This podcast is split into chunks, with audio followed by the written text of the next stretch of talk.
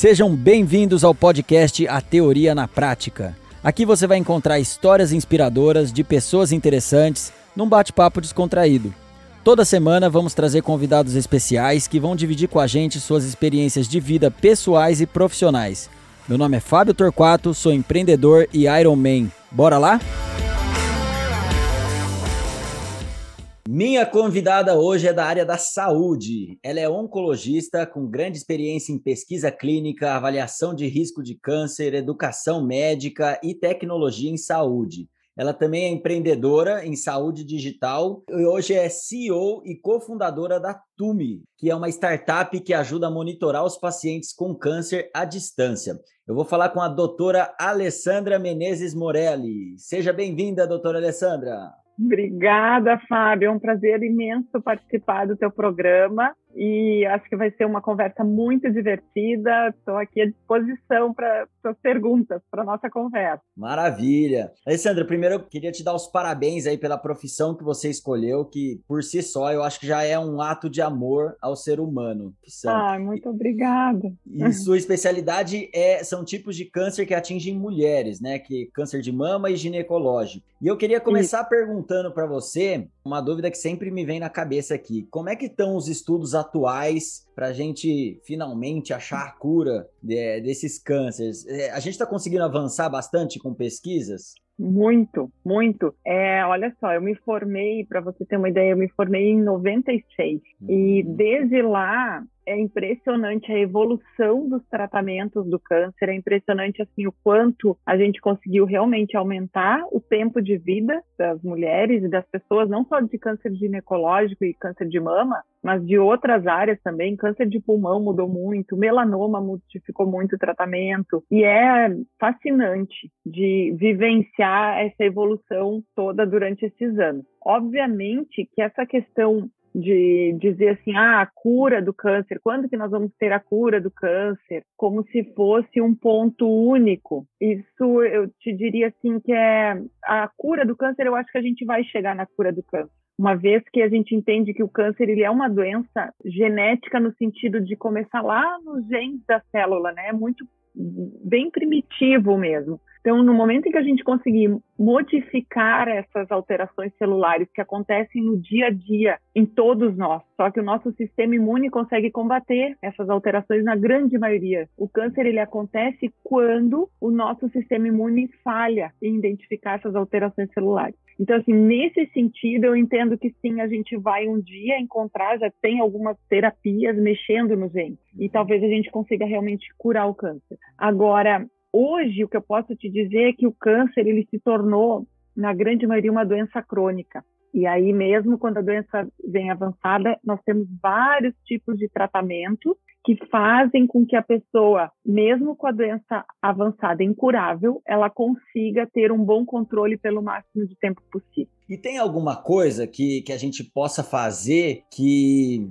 evite ou pelo menos diminua o risco de desenvolver esses tipos de câncer? Sim, tem, tem, tem várias coisas que a gente pode fazer para evitar o câncer. A primeira delas, eu diria que é não fumar. Se a gente for retirar o tabagismo do mundo, uhum. nossa, grande parte das neoplasias a gente já consegue evitar só com essa medida. A uhum. outra medida fundamental é a prática de atividade física. O organismo, quando a gente pratica atividade física, a gente reduz a expressão de várias moléculas do nosso corpo que desencadeiam a proliferação celular. Então, com isso, a gente consegue evitar, tem neoplasias que com atividade física regular a gente reduz o risco de 30%, como câncer de intestino, por exemplo. Uhum. Muito bem, então, evitar o cigarro, atividade física, evitar a obesidade, uhum. é um outro grande fator de risco para neoplasia, porque a obesidade ela está muito relacionada a um organismo inflamado, digamos assim. A gordura ela ela viabiliza as reações inflamatórias no corpo. E essas reações inflamatórias também têm uma ação de desencadear o câncer, digamos assim. Então, uhum. evitar a obesidade também é outra medida que a gente pode adotar e reduzir o risco. Então, eu diria que essas três ações são as mais importantes. Estou feliz, hein? É. Tô no caminho Coisa certo, boa. então. É isso aí. É isso aí. Legal, legal.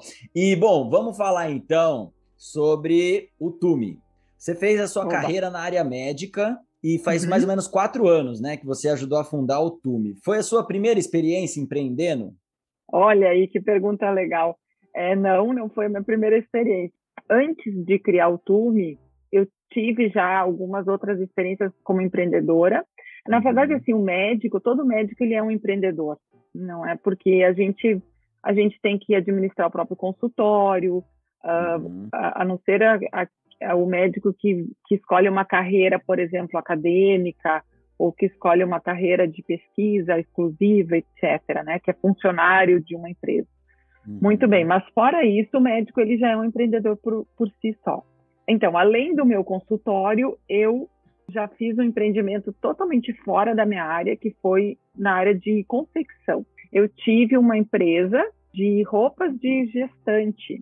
Olha só que Caramba. lá em dois, isso assim, acho que a gente fechou em 2011, eu acho, se não me engano. Uhum. E não aumento 2008. A gente encerrou a, a Nana Barriga, era o nome da, da loja, e ela surgiu exatamente quando eu tive o meu segundo filho, e eu percebia que as mulheres gestantes tinham aquele padrão de roupa tradicional, não, né? Eu como médica eu gostaria de me vestir assim de um jeito mais moderno e eu não encontrava essas roupas para mim. Uhum. E aí surgiu essa ideia, foi uma empresa muito legal, foi uma empresa familiar, não deu certo, obviamente, por isso que a gente encerrou e mas o uhum. aprendizado que eu tive dessa experiência me ajuda muito hoje. Legal. Foi bem bacana. Você falando aí, eu, eu me identifiquei muito, que eu tô com um bebê de cinco meses. Olha aí. E, e quando a gente vira pai, mãe, é, a gente começa a ver oportunidade em tudo nessa área. É. E, e aí é muito natural. Eu vejo muitos casos de, de mães, principalmente, que depois de ter o filho, começa a desenvolver negócios nessa área para outras é. mães, é. começa a sentir essas dores e fazer, né? É. Então é, é muito legal. Sobre isso que você falou de encerrou, eu acho que os maiores aprendizados que a gente tem são quando os negócios não dão certo, porque é, às vezes você dá certo e é uma, uma questão de sorte, mas estava fazendo coisa errada e aí você não vai aprender com isso. Então é, a gente tem que aprender também com os casos de insucesso. Eu também já é. tive outras empresas que eu tive que fechar, que não deram certo, e tá tudo bem, faz parte para a gente é. melhorar, né? É, nesse caso, foi muito interessante, porque assim, eu nunca tinha, nunca tinha vivenciado uma experiência como essa, então na parte administrativa eu aprendi muito. Eu aprendi também que o empresário brasileiro, ele é um herói, não tenho dúvida disso a carga tributária que se paga não é nessa área de confecção. Eu lembro uhum. assim que a gente se incomodava muito, por exemplo, vinha um produto, por um tecido que a gente compra em São Paulo, o fato de vir para o Rio Grande do Sul você já paga um imposto gigante em cima disso. Então, assim, uhum. o empresário brasileiro é um grande herói. E, na verdade, o que uh, a gente fez tudo com muito carinho, era uma empresa linda, só que o que, que aconteceu? Para a gente evoluir, nós precisávamos aí criar ou uma franquia uhum. ou criar ou uma rede de lojas, expandir. Nós tínhamos duas, uma loja na verdade só aqui em Porto Alegre. Com uma loja a gente não iria conseguir crescer como a gente gostaria. Uhum. E aí chegou um ponto em que a gente teve a grande concorrência na época. Não era uma concorrência local, era uma concorrência internacional. As mulheres do nicho de cliente que nós tínhamos iam para Miami fazer o seu enxoval, iam para fora do Brasil. Então aí a gente viu que realmente o caminho era encerrar a empresa. Mas foi um uhum. aprendizado maravilhoso. E você conseguiria fazer aí uma relação entre atender pacientes e gerenciar uma empresa? Qual que é, qual que é mais desafiador aí? É, olha, eu digo assim que o que, que é, isso é muito interessante porque na o aprendizado médico, qual é o difícil da oncologia? Não é não é indicação de tratamento, não é a escolha, isso é muito automático. A gente está habituado a estudar o tempo inteiro, a estudar e a buscar informação o tempo inteiro. E a informação hoje nessa área, em todas as áreas médicas, ela é muito democrática. Se eu quiser hoje discutir um caso com um colega do MD Anderson nos Estados Unidos, eu consigo rapidamente. Uhum. Então, existe uma cooperação muito grande na área médica que facilita isso. Qual é o difícil e o desafiador nisso? É a dedicação do tempo nosso, não só o tempo físico, mas o tempo emocional. Uhum. Então, o, a, a, pessoa que está na nossa frente está no pior momento da sua vida. E ela precisa da nossa dedicação emocional para ajudá-la. Uhum. Ela conta com o nosso apoio. Então, isso eu diria que é a parte mais difícil. E aí, o que que acontece? Eu sempre fui, fui muito inquieta e empreendedora mesmo, de buscar oportunidades, de, de querer fazer algo a mais, além do, das coisas que estão dentro da caixa, como a gente diz. Uhum. E aí, então, assim, eu tive essa experiência que veio de uma experiência pessoal da confecção, e depois uh, eu nunca larguei a minha, minha carreira, mesmo durante esse período de empreendedora em uma área totalmente diferente. Uhum. Aí a gente encerrou, e aí, quando eu comecei a pensar na questão da plataforma digital, eu sempre fui apaixonada por tecnologia também. O meu pai trabalhou com máquinas de escritório no início da vida dele, profissional, e depois ele migrou para a área de computação pela evolução natural da tecnologia. Quando ele fez isso, eu era criança, então eu vivenciei, a, eu vi os primeiros computadores da Apple ao meu redor, eu brincava com isso, eu ia para o escritório com ele no fim de semana. Então, essa aquele boom da inovação eu, eu tive essa vivência.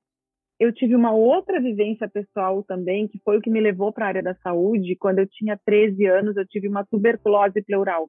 Hum. E esse foi o momento mais desafiador da minha vida. Eu fiz uma dieta sem, sem cuidado nenhum, aquelas coisas de adolescente. Eu era bailarina. Uhum. Eu não era, não precisava fazer dieta, mas aquelas coisas de apresentação, tem que estar muito magra, etc. Fiz uma dieta louca, provavelmente a minha imunidade caiu muito e, como consequência, eu tive essa tuberculose.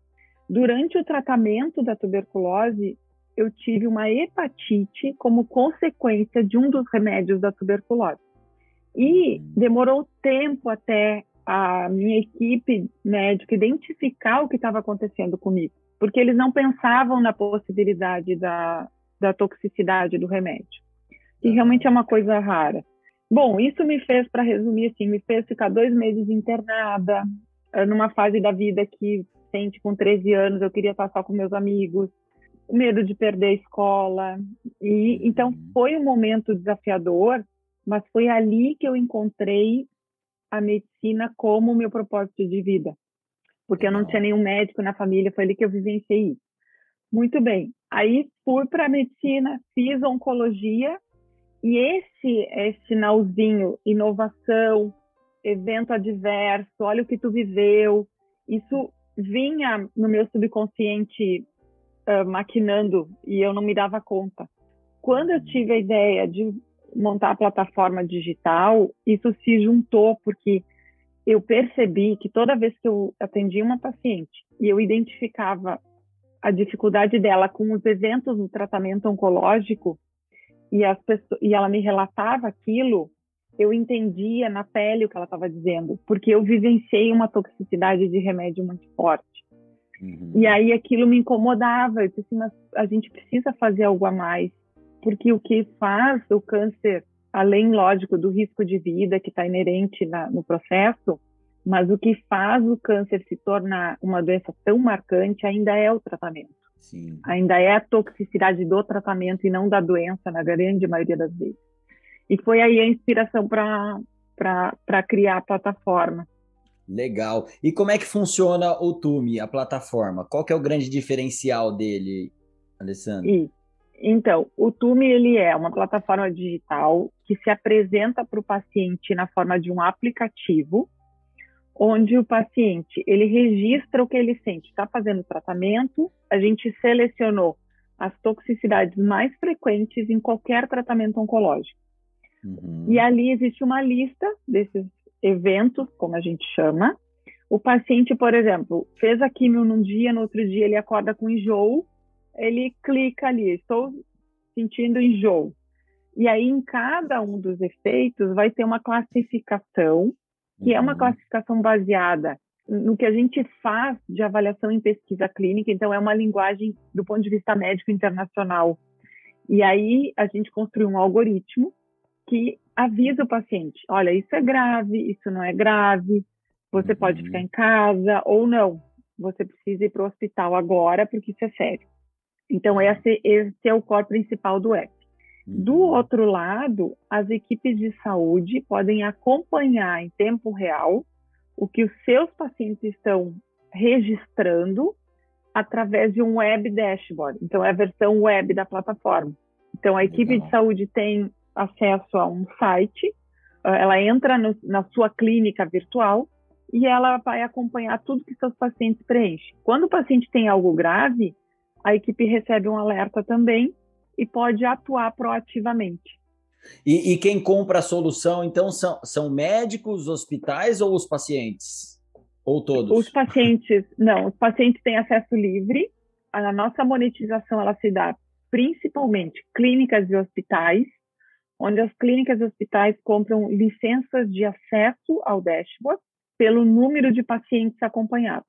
E a gente tem alguns projetos da indústria farmacêutica que você sabe a importância que é quando entra uma nova medicação, por exemplo, chega uma nova medicação para um determinado tipo de doença, existe uma preocupação com o monitoramento desses eventos adversos mais próximos, mesmo com os estudos já publicados.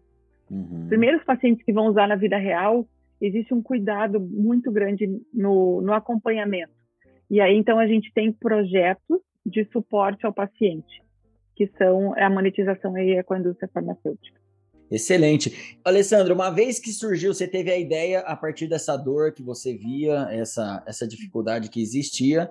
Quais foram aí os primeiros passos para você desenvolver o projeto? Onde você buscou ajuda? Você teve mentores? Como é que foi isso? Essa caminhada é, é impressionante, porque ela é muito única, não é? De cada um. E uhum. no meu caso, a ideia veio depois de uma aula de yoga. Essa pra... Caramba! é, eu, eu pratico yoga há muitos anos e depois de uma aula de yoga discutindo com o meu professor, o meu instrutor, sobre coisas da, da vida, assim, o que, que eu pensava em fazer e tal. E ele me disse, ele disse assim, ah, por que você não faz, aquela coisa que, ah, por que você não faz um app para os seus pacientes? Uma coisa assim. E eu, quando ele falou aquilo, eu disse, opa, Aí depois eu conversei com o meu mentor, que hoje é o meu sócio, mas o meu mentor durante a minha carreira, que é o uhum. Carlos Barros, ele é um oncologista também, sênior, né, mais velho que eu, foi meu professor, e uhum. eu disse, bom, deixa eu discutir com ele para ver se o que eu estou pensando na visão dele tem sentido. Uhum. E ele adorou a ideia e disse, ah, eu estou contigo nessa, vamos juntos, vamos construir juntos. E ele foi meu primeiro sócio, digamos assim. Legal. Depois a gente teve um desenvolvedor que foi o primeiro desenvolvedor da Tume, que foi marido de uma paciente minha. Então também uhum. entrou com esse propósito, a gente desenvolveu o, o MVP com ele. Muito bem, eu tinha mais ou menos esse, a, as pessoas chaves para começar a, o projeto, uhum. e aí eu resolvi ir para o Vale do Silício para entender o que, que era uma startup. Foi isso, foi em 2017, essa coisa de startup estava começando a surgir aqui no Brasil, né? Sim. E aí eu fui para o Vale do Silício para entender o que que era.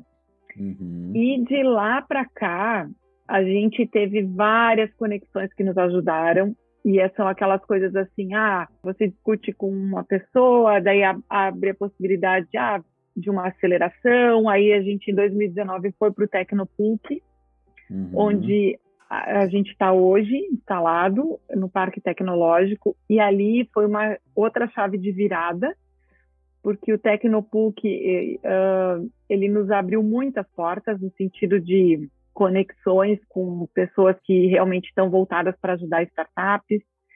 Aí foi através do Tecnopuc que a gente encontrou um nosso mentor atual, que é o Robert Jansen da OBR Global, que é uma pessoa incrível, incrível, tenho tenho uma, uma amizade muito grande com ele e ele tem nos conectado com uh, os Estados Unidos, com a internacionalização da TUMI, vem através da OBR Globo.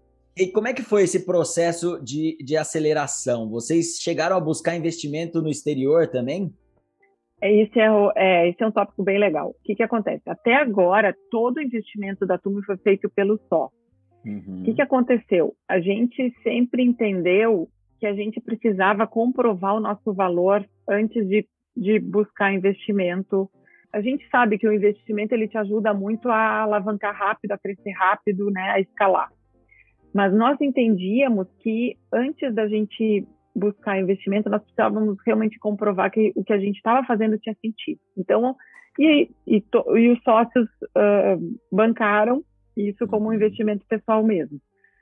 Tá. Aí o que, que aconteceu? A gente fez o nosso MVP, a gente quase morreu em 2019. Já vou te contar a história. a gente empresa, é. né? Isso, ah, isso, a gente empresa. É, a gente empresa. O que, que aconteceu? Em 2019, a, antes, um pouquinho antes da pandemia, a gente começou a perceber algumas falhas no nosso produto, no nosso MVP. Uhum. Então, assim, é, a gente testou e tinha coisas de tecnologia mesmo. Uh, não era minha área. Num primeiro momento, eu não tinha identificado isso. Teve um momento em que a gente viu que para colocar um milhão de pacientes na plataforma, a plataforma não ia suportar. E o outro fator, que os nosso, o nosso banco de dados ele não estava estruturado para alguém chegar e dizer assim, vamos colocar um machine learning aí, aí a gente já vai ver o que, que, que dados a gente tem, já uhum. tava um, uma coisa o banco de dados. e aí o que aconteceu? Nesse momento a gente parou e disse assim, não pode continuar assim, a gente precisa refazer isso aqui. Uhum. Então, assim, de um ponto a gente conseguiu ir até onde a gente podia no teste do algoritmo, então, assim, no teste de usabilidade, no valor que a indústria de saúde identificou nisso, tudo legal. Tá. Mas a gente precisava mudar. E aí eu tive que trocar de equipe de desenvolvimento. É um filme, né? Ele está sempre rodando. Ele tem que estar tá sempre rodando e evoluindo. Então, foi o momento mais crítico da TUME. A gente encontrou uma outra equipe de desenvolvimento que, graças a Deus, a gente conseguiu fazer uma plataforma espetacular, que é como ela está hoje, uhum. pronta para o machine learning, criptografada, pronta para o que precisar de tração de dados estruturada. Legal. E do ponto de vista de usabilidade, espetacular também, usando pouca memória do celular, é, do ponto de vista tecnológico, ela está perfeita agora. Mas uhum. esse foi o momento crítico. Então, o que, que aconteceu? Eu não pude, a gente não podia buscar investidor dizendo, olha, o nosso produto está uma porcaria. então, a gente precisou ajustar isso. Agora uhum. a gente ajustou, e aí, o que, que aconteceu? A gente foi para os Estados Unidos, já com a plataforma re remodelada, perfeita.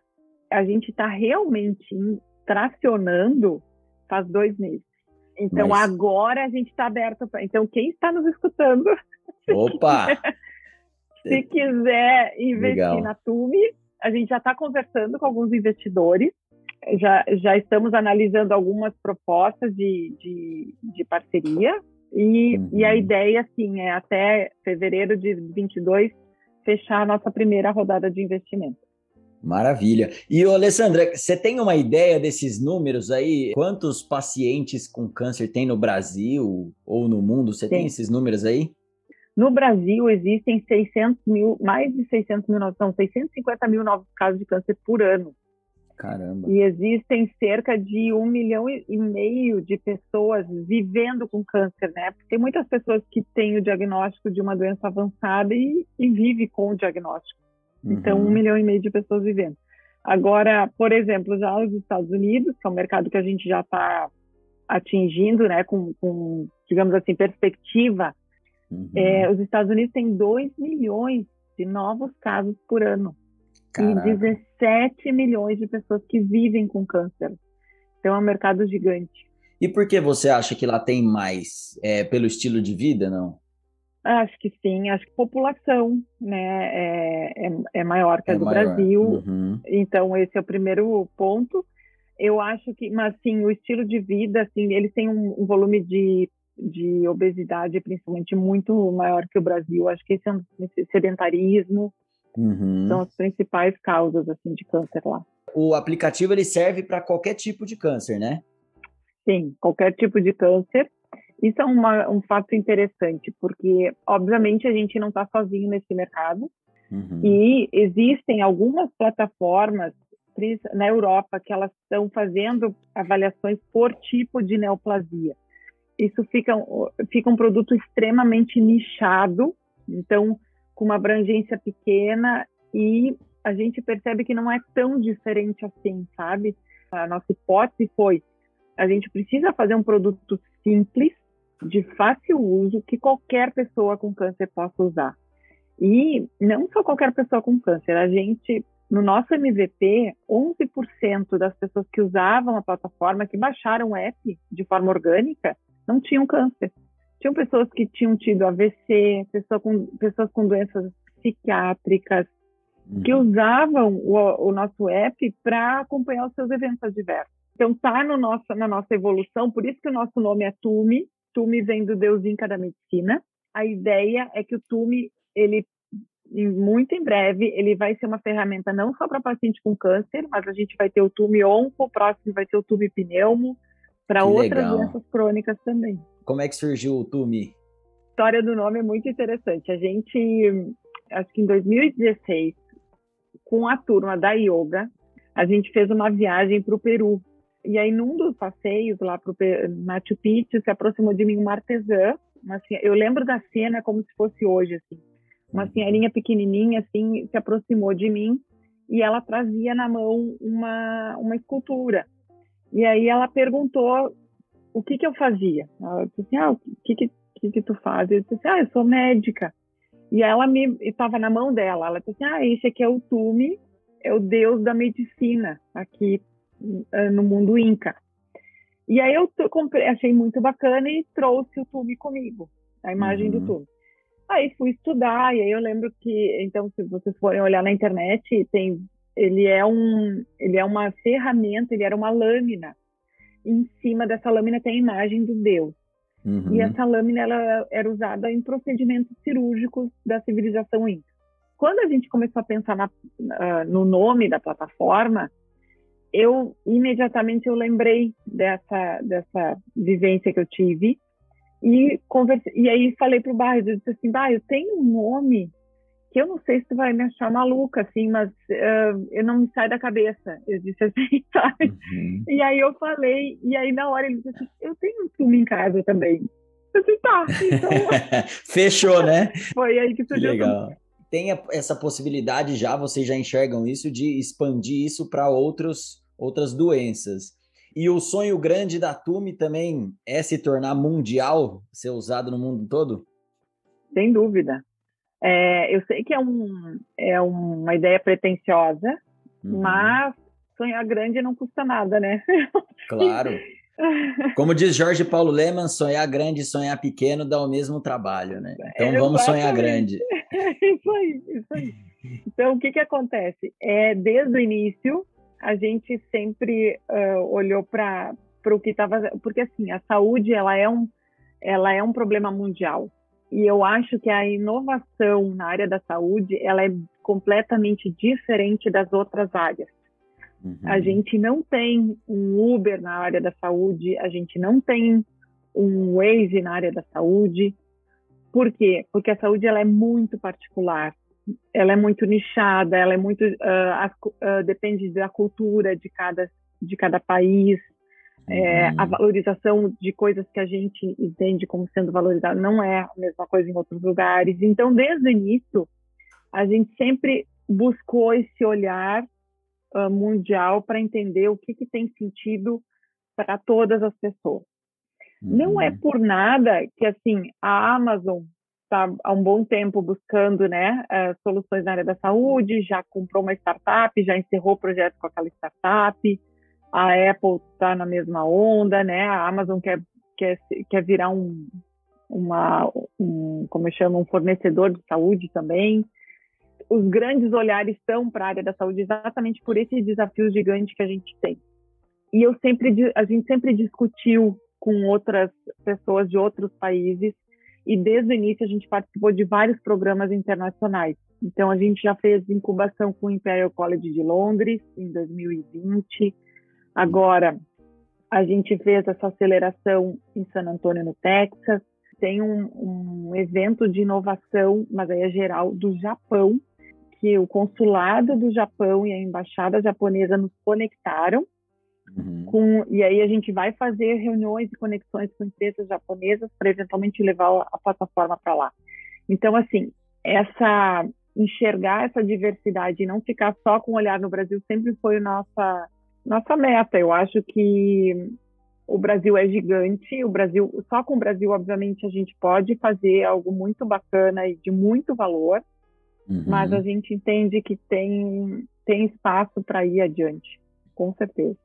Show, maravilha. Tenho certeza que vai dar certo.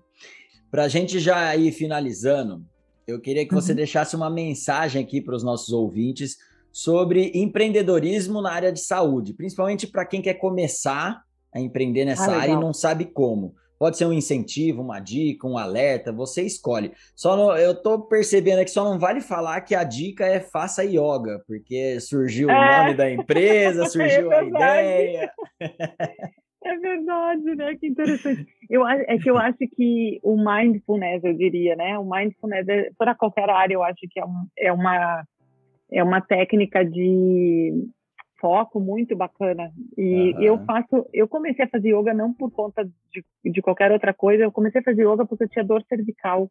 E aí eu pensei, puxa, eu posso ir fazer acupuntura, eu posso ir, mas eu, ah, e aí eu passei na frente da escola e tinha uns painéis gigantes com os instrutores com posições de yoga e com um rosto super feliz. Eu disse, nossa, esse pessoal tá muito feliz, eu acho que isso aqui deve ser legal.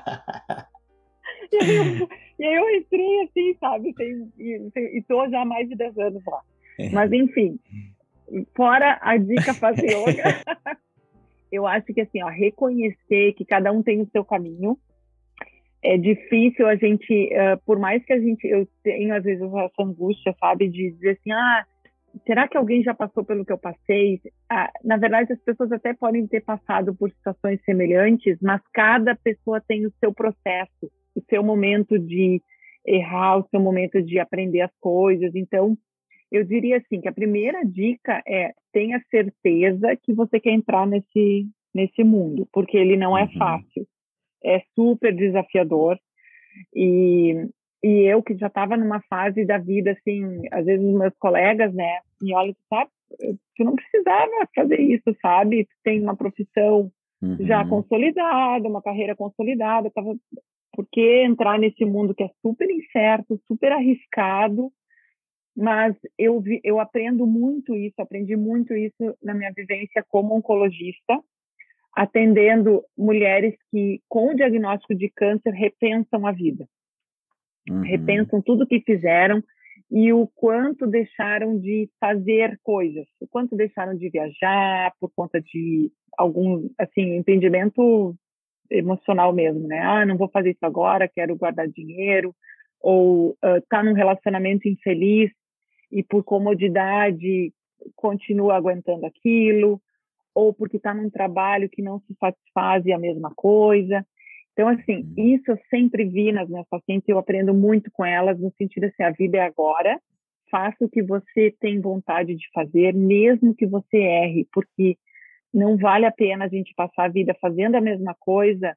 Quando a gente chegar no final, seja em que momento for, a gente precisa ter a, a tranquilidade de dizer, eu fiz tudo que eu queria fazer a gente nunca vai estar pronto para o final. isso, é verdade. Isso é certo. Mas eu, uh, eu acho que a vida é muito rica para a gente ficar fazendo a mesma coisa todo o tempo. Eu também então, acho. crie coragem, crie coragem e faça. Muito bom, muito bom, Alessandra. E para quem quer te encontrar aí nas redes sociais, na internet, como é que faz? Onde você está mais ativa? Então, assim, o meu Insta, né, o meu nome completo, Alessandra Menezes Morelli, dois LZ, tudo junto. Uh, LinkedIn também pode me encontrar pelo meu nome, Alessandra Menezes, doutora Alessandra Menezes Morelli. E, e o Tume hoje é tume.global. Então, é T-H-U-M-M-I ponto global. Alessandra, muito obrigado. Desejo muito sucesso para vocês na, na TUME. Tenho certeza que vocês vão atingir esse sonho grande aí. E, e no que eu puder ajudar também, conte comigo. Muito obrigada, Fábio. Foi um prazer imenso conversar contigo. Espero voltar uh, ano que vem, quem sabe, com novidades aí da TUME também para a gente compartilhar com as pessoas. Muito obrigada. E para você que está até agora com a gente, espero que tenham gostado. Mande para os amigos e siga nosso perfil no Instagram, arroba Oficial e no YouTube. Lá vocês vão acompanhar os bastidores e insights das entrevistas, além de sugerir convidados e temas. Até a próxima, valeu!